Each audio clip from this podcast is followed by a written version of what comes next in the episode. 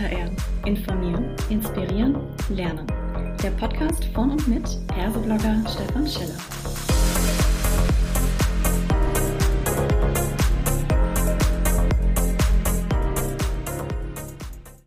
Hallo und herzlich willkommen zu einer weiteren Ausgabe von Klartext HR. Heute freue ich mich sehr, Sigrid Uray Esterer mit am Mikrofon zu haben und wir sprechen über das spannende Thema Jobsharing, wenn zwei sich einen Job teilen. Hallo Sigrid, grüß dich, schön, dass du da bist. Magst du dich kurz selbst vorstellen, bitte? Ja, hallo Stefan, danke für die Einladung. Also vielleicht hört man es nachher auch an meinem ähm, Dialekt ein bisschen. Ich bin Österreicherin, ich lebe in Wien, bin Mama von zwei Kindern und habe mit einer, meiner Partnerin, der Katharina Miller, gemeinsam eine Plattform gegründet für Karriere in Teilzeit und Jobsharing. Und auf unserer Seite matchen sich Personen, die im Jobsharing arbeiten wollen, und auch Firmen können diese Talente finden und gemeinsam eben Jobsharing-Positionen besetzen. Mhm. Jetzt lassen direkt nochmal, es ist eigentlich ja sehr, sehr selbstsprechend Jobsharing. Wenn man dann aber im Detail so ein bisschen reinblickt, äh, dann kann man es auch unterschiedlich definieren. Was ist denn eure Definition? Wann liegt so ein Jobsharing denn vor? Also wir definieren Jobsharing so, dass eine Vollzeitposition sich wirklich voll verantwortlich und voll umfänglich von zwei Personen aufgeteilt wird. Also es sind wirklich beide für alle Entscheidungen verantwortlich. Und das ist Jobsplitting gibt's ja auch. Da sage ich, okay, der nimmt diese Aufgaben, der andere nimmt die anderen Aufgaben und diese sozusagen Position ist einfach geteilt. Mhm. Und beim Jobsharing ist wirklich jeder ist für alles verantwortlich und das macht auch das Besondere aus. Das ist natürlich dann eine Persönlichkeitsfrage. Kann ich auch zum Beispiel für, weiß ich nicht, ich sage jetzt mal ganz salopp, Fehler von anderen auch gerade stehen? Kann ich auch Erfolge teilen? Also man mhm. teilt sich wirklich alles. Mhm. Und das ist, glaube ich, das Besondere daran, ähm, was einerseits total super cool ist und ja. andererseits aber auch Leute ein bisschen so abschreckt und sagt, Hä, wie soll denn das funktionieren? Also so ein Absolut. bisschen. und deswegen glaube ich, ist auch gut, wenn wir mal äh, drüber sprechen. Du hast jetzt von einer Matching-Plattform gesprochen. Das heißt, es gibt jemand, der oder die sich für einen Job interessiert, der ausgeschrieben ist, möchte sich quasi bewerben und sagt dann, hey, ich will aber nur eine 50%-Stelle. Gibt es da draußen eine Person, die auch noch 50% im gleichen Unternehmen mit der gleichen Tätigkeit machen möchte? Bitte melde dich. Oder wie kann man sich das vorstellen? Ja, schon so ähnlich. Ja, also im mhm. Grunde genommen ist es beim Jobsharing einmal ganz besonders wichtig, dass die Partnerinnen zusammenpassen. Mhm. Also ist wurscht, Bub, Mädel, Bub, Bub, Mädel, Mädel, ganz egal. Mhm. Aber es ist wichtig, dass sie persönlichkeitsmäßig zusammenpassen, dass ihre Wertvorstellungen ähnlich sind, auch ihr Arbeitsstil ähnlich ist, weil stell dir vor, du bist ein super Chaot und dann arbeitest mit irgendeinem total strukturierten Typen zusammen und ähm, dass sich das nicht so besonders gut ausgeht und dass das eher zu Konflikten führt, ist aufgelegt. Ähm, du musst natürlich auch kompromissbereit sein, weil da fällt dann einer geschwind aus und dann irgendwie stehst ja du dann noch im Job drinnen und dann musst du halt auch schauen, wie flexibel ähm, du auch sein kannst, selbst wenn du in Teilzeit arbeitest. Und es ist natürlich auch, ja, es ist eine Frage der Sympathie, ein, ein gleicher, ein ähnlicher beruflicher Background, mhm. aber es ist schon, bin ich wirklich bereit für so ein Mini-Team? Okay. Und ähm, dieses Matching der Personen bei uns ist halt anhand eines Persönlichkeitstests auf Basis der Big Five. Also das mhm. ist so mhm. quasi für, die, für das Individuum. Und dann haben wir noch einen Twinning-Check, um zu schauen, kann ich in so einem Mini-Team arbeiten? Also wir haben einen dreistufigen Algorithmus anhand von Berufserfahrung, Persönlichkeit und Twinning-Check. Das wird zusammengemischt. Und dann bin ich wie bei ja, dann bin ich wie bei Parship auf der Suche nach meinem, nach meinem Deckel für den Topf. Ja? Okay. Und dann kann ich halt schauen, wer könnte zu mir passen, wer hat die ähnlichen Vorstellungen und den kennenzulernen und auch sich zu zweit dann eben auf Vollzeitstellen bewerben. Mhm.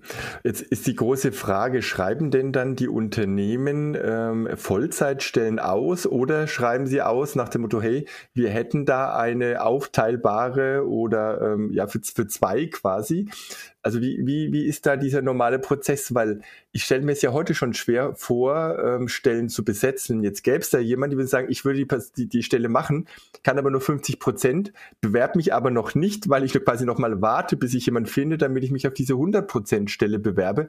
Äh, macht das den Prozess nicht umständlicher oder gehen da nicht sogar Talente verloren letztendlich? Naja, also das ist jetzt insofern schon eine drei Fragen in einer. Ja, ja. genau. ähm, grundsätzlich ist es so, ähm, bei uns in Österreich zumindest sind die Unternehmen mit dem Jobsharing eigentlich noch gar nicht so wirklich grün. Ja? Mhm. Also es beschäftigen sich schon einige Personaler damit, weil der Fachkräftemangel bei uns mindestens so groß ist wie bei euch. Und äh, es werden halt hauptsächlich Vollzeitstellen gesucht. Mhm. Mittlerweile mhm. fangen die Unternehmen an, auch ein bisschen mehr in Teilzeit auszuschreiben, weil die Teilzeitnachfrage gigantisch ist. Und das sind ja. nicht mehr nur noch die Mamas, sondern das sind die Jungen, die Älteren. Also wirklich, das zieht sich von bis. Und jetzt müssen halt auch die Unternehmen flexibler werden, was die Arbeitste äh, Arbeitsmodelle auch so angeht. Und da kommt jetzt Jobsharing immer mehr so ein bisschen daher. Und ähm, die Lösung natürlich ist mannigfaltig, ganz mhm. ehrlich. Mhm. Also einerseits haben die Unternehmen die Möglichkeit, Jobs auszuschreiben und zu sagen, das ist eine Vollzeitstelle und die wäre aber auch Jobsharing möglich. Also wir sind da offen, bewerbt mhm. euch. Dann haben Sie die Möglichkeit zu sagen, okay, da bewerben sich vielleicht jetzt zwei Teilzeitkräfte und dann muss ich als Unternehmen halt schauen, wie die zusammenpassen. Das ist natürlich ein bisschen ein Aufwand. Mhm. Dafür gäbe es dann, sage ich mal, unsere Plattform. Ja? Also wir bieten das halt auch an, die Leute zu matchen und wirklich zu schauen, welche Persönlichkeiten passen zusammen. Aber im Großen und Ganzen ist es halt einfach ein Angebot an Unternehmen, ähm, auch bei uns zum Beispiel ihre Jobs zu posten und schon an unsere Community, die ja schon Jobsharing machen will, die sich ja schon kennenlernen, die ja schon ähm, sich zusammensuchen, ähm, die dann quasi schon gematcht den Unternehmen gezeigt werden mhm. und aber auch schon die, die Jobs suchen können, wo Unternehmen sagen, ja, wir sind offen für Jobsharing. Weil das ist schon, gebe ich ehrlich zu, einfach schwierig. Es gibt jetzt ein paar, sage ich einmal, Leuchtturmunternehmen, die sagen, ja, wir machen das, wir probieren mhm. New Work, wir sind super agil und wir trauen uns und wir gehen das Risiko ein, ja. Mhm. Ähm, aber sehr viele, gebe ich ganz, ganz ehrlich zu, ja, sind ja. sehr zurückhaltend. Ähm, auch der administrative Aufwand schaut gewaltig aus, wobei ich dann immer sage, es ist ganz lustig, weil man sich überlegen muss, ähm, da bin ich ein großes Unternehmen und ich würde mal versuchen, zwei Leute auf eine Stelle zu setzen. Mhm. Und gefühlt tun halt irgendwie alle so, als würde dann, weiß ich nicht, ähm, das, das Unternehmen in Konkurs gehen oder die gleich drei Millionen Euro versenken oder so, mhm. ja. Also mhm das ist, ich merke schon, dass allein unsere Aufgabe ist, einfach zu erklären, dass es so kompliziert und so schwierig und so derartig aufwendig gar nicht ist, mhm. sondern dass man halt einfach einmal es versucht und auch äh, lernt. Also wir sind ja alles lernende Organisationen. Ja. Wir müssen natürlich die Dinge ausprobieren und schauen, was klappt, was klappt nicht so gut. Und dann probiert man das einfach ich meine, die Vier-Tage-Woche probieren jetzt auch viele, ja, und da war es auch keiner, funktioniert das wirklich oder nicht, ja, kriegen die Leute das alles unter, passt das von den Arbeitsaufträgen, aber beim Jobsharing sind alle so, oh Gott, das wird ein furchtbarer Konflikt und so weiter, aber dass es eigentlich sehr positiv sein kann, dass sich diese beiden Personen inspirieren, dass die sich mhm. befruchten, dass die ihr Wissen, also ich meine, da muss man sich vorstellen, da kommen ja zwei geballte Wissensbälle da zusammen und die können richtig explodieren, wo einer sich urschwierig tut mit einer Entscheidung, setzen da zwei sich zusammen und sagen, hey, wie würdest denn du das machen? Und brauchen dann vielleicht keine Führungskraft mehr für diese Entscheidung und haben kein Bauchweh in der Nacht, weil sie sich nicht sicher sind, ob sie die richtige Entscheidung getroffen haben. Also man muss es auch mal ein bisschen positiver sehen ja. und nicht immer sagen, ah, das klappt sicher nicht, sondern was wäre es denn, wenn es klappt? Mhm. So, ein, so ein typischer Fall von, bin ich eher chancen- oder eher risikoorientiert, ja.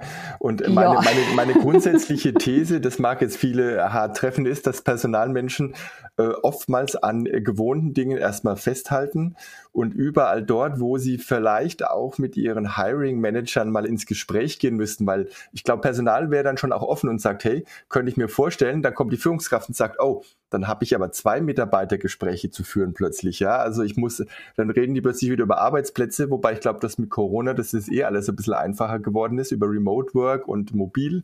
Und wenn die dann auch nicht gleichzeitig da sind, sozusagen, ne, dann ist das eh kein Thema, dass man das sozusagen eher chancenorientiert auch diskutiert, so wie du das sagst, ne?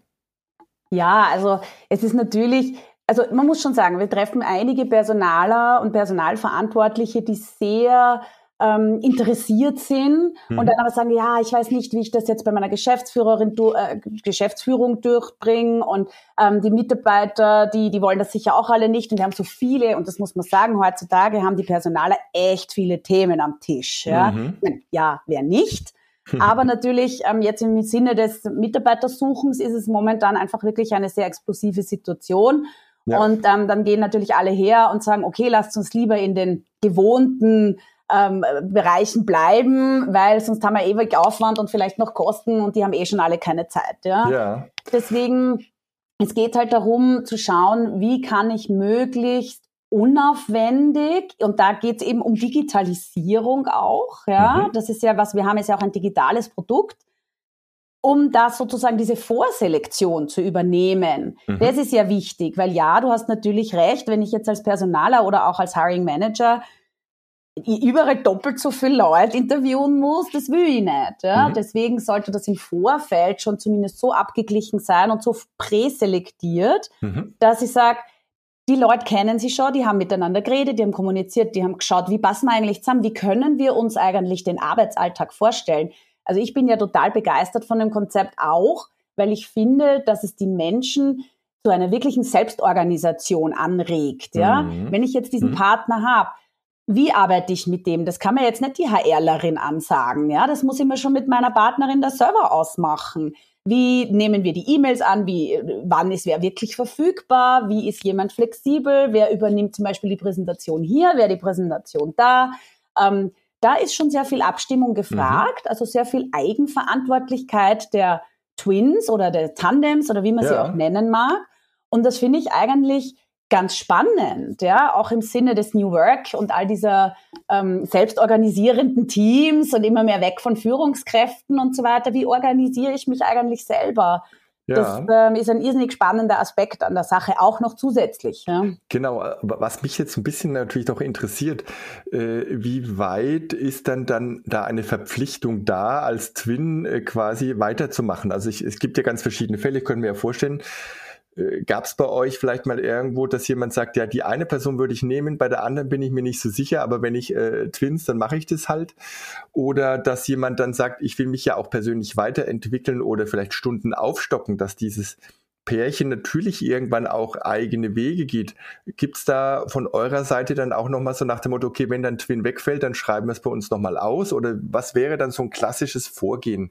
Ja, unbedingt. Also grundsätzlich ist es ja für die Firma, und das ist einer der größten Vorteile am Jobsharing insgesamt, ist, wenn einer sagt, ich will mich verändern, ich will weg, ich kündige, keine Ahnung, mhm. oder ich will mich weiterentwickeln, und das ist ja immer gegeben, also die sind jetzt keine siamesischen Zwillinge, ja, ja mhm. ähm, dann bleibt zumindest jemand schon auf der Position sitzen, auch in Teilzeit, aber dafür mit all seinem Wissen und allem noch da. Also das mhm. ist ja mhm. der große Vorteil, dass wenn jemand wegfällt, sozusagen, ähm, nicht die Position auf einmal vakant ist und man wieder ewig sucht und dann äh, alle anderen Mitarbeiter müssen dann die Aufgaben erledigen von der Position, die nicht besetzt ist, sondern das ist eben so dieser große Vorteil, dass es Stimmt. durchgeht. Ja? Das ist ein echt tatsächlicher Vorteil, ja. Wenn, selbst ja, wenn eine Person geht, ist, ja, da hast du recht, ja, habe ich noch gar nicht so gesehen. Ja, offene ja. Position, alle anderen Mitarbeiter übernehmen irgendwelche Tasks und alle werden immer mhm. frustrierter, weil die Stelle wird nicht besetzt und so.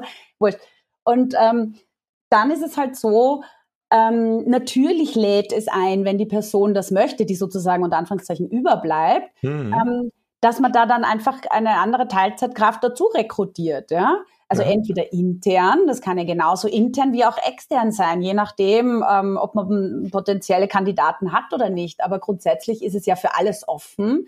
Und wenn die verbleibende Person sagt, ja, mir hat das mega getaugt und Spaß gemacht, ja, selbstverständlich kann man einfach jemanden dazu rekrutieren. Ja? Das, glaube ich, ist die einfachste Sache. Ja. Ähm, deswegen, ja, also ich finde eigentlich, dass das ganz im Gegenteil äh, eine der besten Sachen überhaupt ist. Ja, bleibt mhm. immer wieder sitzen. Und wenn beide gleichzeitig kündigen, muss ich mich als Unternehmen vielleicht fragen. Ja, das stimmt. Ne? Was ist da los? ja, lass mich dir noch eine äh, abschließende Frage stellen in aller Kürze. Äh, wie schaut's denn momentan aus, was Frauen- und Männeranteil angeht? Jetzt äh, würde man natürlich sagen, hey, äh, es geht ja um zwei Teilzeitstellen. Äh, vermutlich sind Frauen überdurchschnittlich betroffen. Wie ist es denn tatsächlich? Ja, also ja, also bei uns in Österreich, wir haben ja fast 50 Prozent Frauen in Teilzeit arbeitend. Ich weiß, dass es in Deutschland eine ganz, ganz ähnliche Zahl ist. Und wir sagen halt immer da, wo der Schmerz am größten ist, ja, mhm. da kommen solche Modelle, ähm, die halt, ich sage jetzt mal ein bisschen anders sind oder neuer sind, weil so neu ist es nicht, aber jetzt halt der Bedarf steigt. Mhm. Da kommen diese Modelle halt mehr zum Tragen. Jetzt sind natürlich Mütter und Frauen da mehr betroffen, weil die einfach viel, viel öfter, häufiger in Teilzeit arbeiten als Männer. Ja. Und ähm, deswegen ist es jetzt für Frauen einmal in erster Linie ein Top-Modell, einfach in ihren Karrieren zu verbleiben, ihre mhm. Berufslaufbahnen hochqualifiziert. Wenn ich das kurz sagen darf, ähm, wir empfehlen das Jobsharing schon für Hochqualifizierte, Höher- und Hochqualifizierte, weil mhm. es ein Teilzeitmodell ist. Und Teilzeit ja. heißt weniger Bezahlung, heißt, ähm, man muss schon schauen, dass man auch in einem vernünftigen ökonomischen Level bleibt. Aber mhm. grundsätzlich ist das halt wichtig für die Frauen, dass sie weiter ihre Karrieren verfolgen können. Ähm, aber immer mehr Väterbeteiligung ist ja auch gewünscht und Jawohl. gefragt, ja. Also auch hier die Väter könnten das natürlich auch nutzen. Aber derzeit ist es schon so, ähm, dass das sicher hauptsächlich Frauen betrifft. Also ihr habt in Deutschland ja auch sehr viele ganz, ganz tolle Role Models äh, in Führungspositionen. Das sind zu 90 Prozent, würde ich mal schätzen, gefühlt, ja, Frauen. Mhm. Okay, ja, dann hat es mich echt gefreut, dass du hier Einblicke gegeben hast zum Thema Jobsharing. Wir haben ja schon vereinbart, dass es auch einen äh, passenden Artikel dazu geben wird. Also für all diejenigen, die sich weiter mit dem Thema beschäftigen wollen, da kommt noch was raus bei.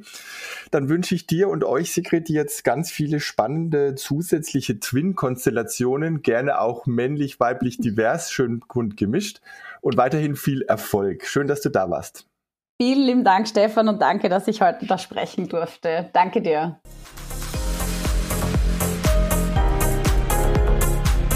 Das war eine weitere Folge Klartext HR. Informieren, inspirieren, lernen. Der Podcast von und mit Perseblogger Stefan Scheller.